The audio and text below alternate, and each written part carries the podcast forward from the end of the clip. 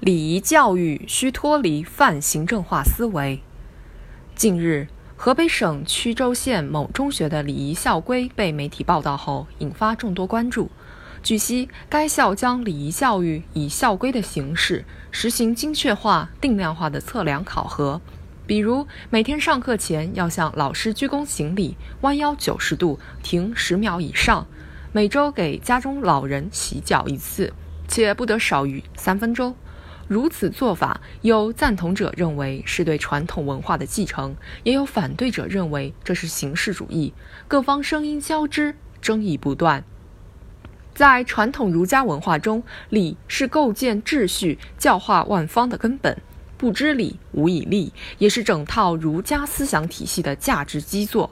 从学校教育的角度说，立德树人是其根本任务，而礼仪教育正是八礼四仪的精神核心，地位突出。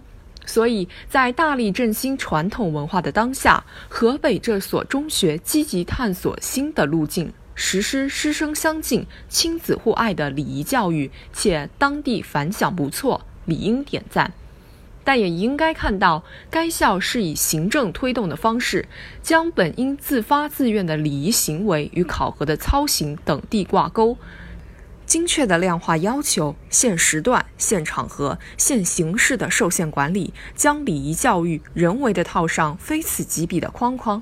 可以说，由于对礼的理解相对机械，学校便可能在评价判断中出现偏差。是不是一个人时时处处讲究仪容仪貌、待人接物滴水不漏，那就是教育好了呢？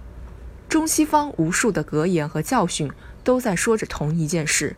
如果只看重表面的所谓礼，事情常常会走向反面。学校要不要推行礼仪教育？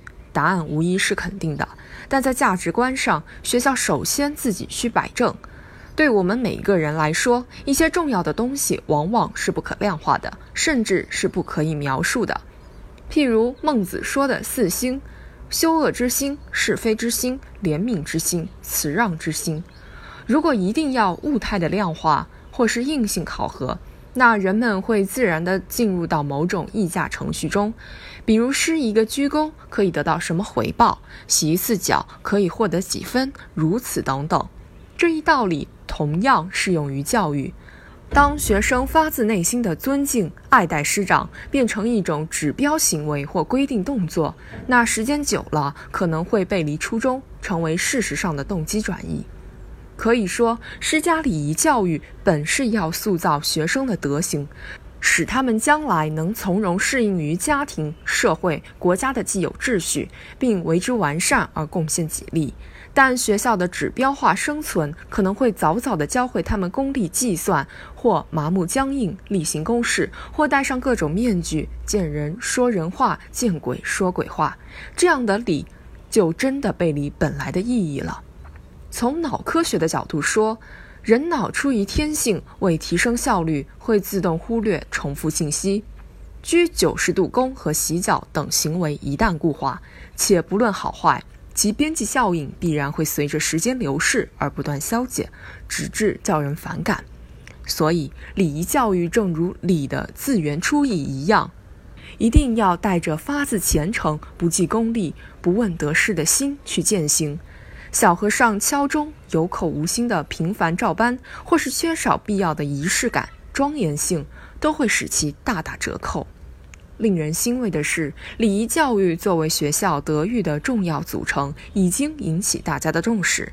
但在实践中，不能仅靠生硬的使用行政强力这一传统思维，而要既看行动，更看心动。只有把表里结合起来，让可量化和不可量化有机融合，选择更为开放、自由、大度的考核和评定方式，才会推动礼仪教育走得更稳健、更久远。